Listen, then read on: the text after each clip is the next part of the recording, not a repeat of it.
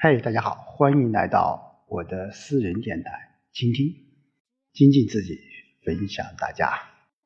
那今天继续和大家一起来分享庄子的智慧。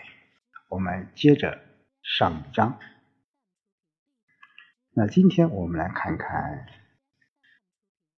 庄子啊，又给我们带来哪些智慧和启发？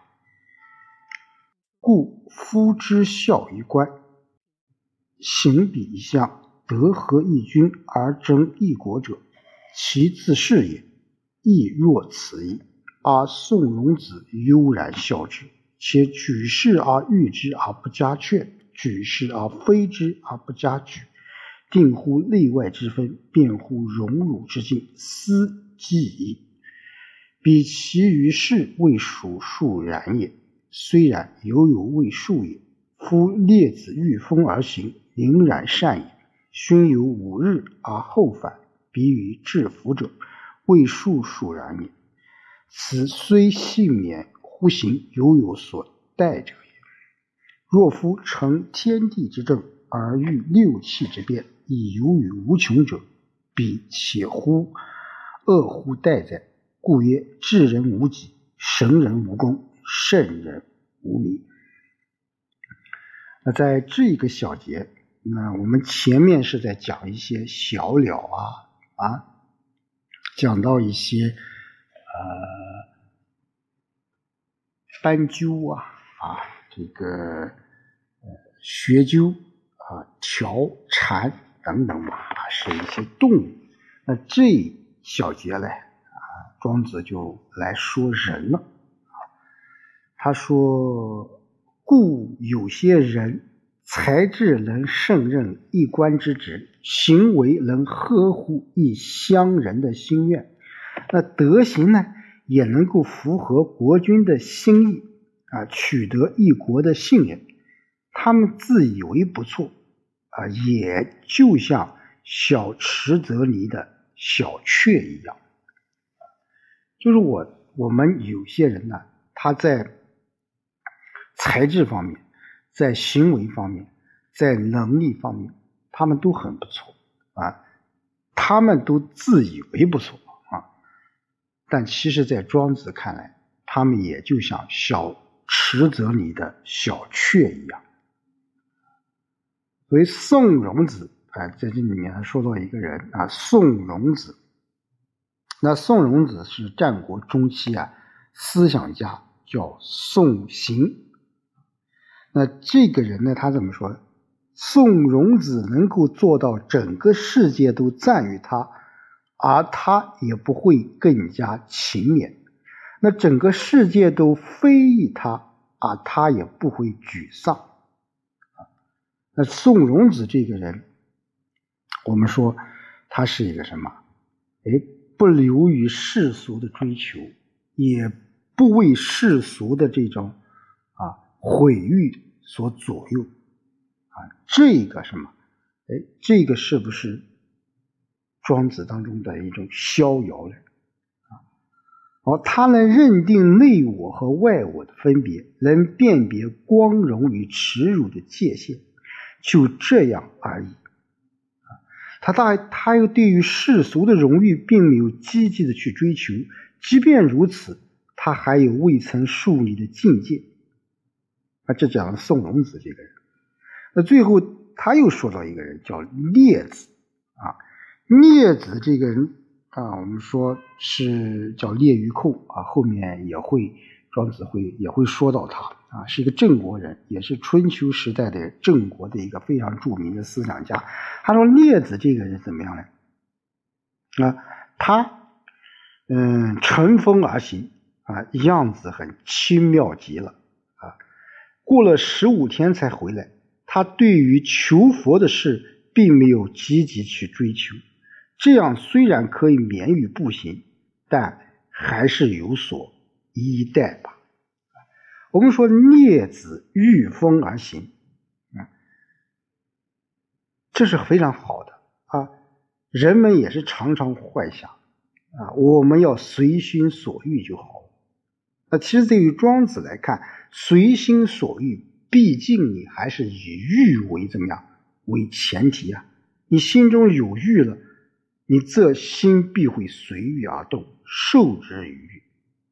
而在庄子看来，下面一句话：若夫成天地之正，而欲六气之变，以有无穷者，彼其恶乎待哉？就如果能够顺着自然的规律，把握六气的变化，以由于无穷的境遇，他还有什么必须依待的呢？所以，作为庄子看来啊，能够驾驭自然界各种变化，又能够不受时间和空间的限制，无所待的，才是最逍遥的。如果有所待，那也不是真正的逍遥。就像镊子御风而行，它还是要靠风啊。没有风的话，它怎么能够行呢？随心所欲，我们还是有欲啊。你没有欲，你就不可能什么有所动啊。这就是有所待，这不是逍遥啊，不是口啊，不是庄子所认为的真正的逍遥。所以他最后故曰。智人无己，神人无功，圣人无名呐。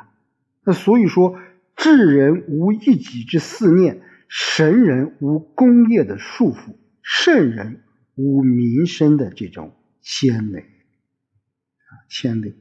就像刚才我们说的，对于芸芸众生来说，要达到这种境界是十分困难的。我们说是非常简单，但人至少。我们可以尝试的去做，尝试去摆脱世俗观念的这种束缚。我们将我们的心思，将我们的这种能力啊，从内中功名利禄中挣脱出来。我们需要重新的去审视自己的这种生活，去找寻真我，来获得恬淡的这种内心。所以，你心。通达了，你人生你才能够开阔；你心恬淡了，你烦恼也必然会减少许多。这就是庄子所说的“智人无己，神人无功，圣人无名”啊。那换句话说，就是我们要抛去我们自身的存在啊，存任乎自然，来顺乎物理和大自然。合二为一。当然，我们说庄子的这种逍遥，是我个人觉得是一种啊理念化的啊，是一种概念性东西。但是这个无所谓啊，我们关重的，我们关注的啊本质的意义，或者是最重要的是什么？是我们要。就像刚才说的，我们要摆脱那些世俗观念，我们要在这种复杂的人伦、复杂的这种利益、功名利禄中，我们要去解脱出来，真正的做到啊，列子御风而行啊，真正达到随心所欲。我们有风啊，我们才能够飞得更高；我们有欲，我们我个人觉得啊，才能够走得更远啊。庄子的这种逍遥啊，他是无所待啊，但是我个人觉得啊，有所待也是一种期望，因为我们作为一个。人来说啊，作为一个人来说，就像前面我们说，我们有能力去胜任啊一个官职，我们的行为也会合乎一个单位人的心愿，我们也有能力去治理一个国家啊，这个我觉得就不错了啊。逍遥啊，逍遥是心的逍遥啊，心就是人心的心。同时，我个人觉得也是一种行为的逍遥，啊，意识的逍遥，乃至于我们要把这种对于无所待的这种理念啊，化作我们生活、学习、工作当中的一种力量。其实我们每个人在工作当中、生活当中、学习当中是有所待的啊，但是我们想达到无所待，就是你脱离了一些工具，你进而进入到你所思所想的一个境界。我个人觉得这就是成熟的表现。你比如说我们在。就简单的，我们说写东西，往往我们都是从别人的这种啊模仿当中去成熟、去成长。那我们的学习也是一样，我们从小学、初中、高中、大学，我们所学的一些知识都是以前人的这些智慧，我们都在既一方面在学习新的知识，另一方面我们也在关注我们自我的成长。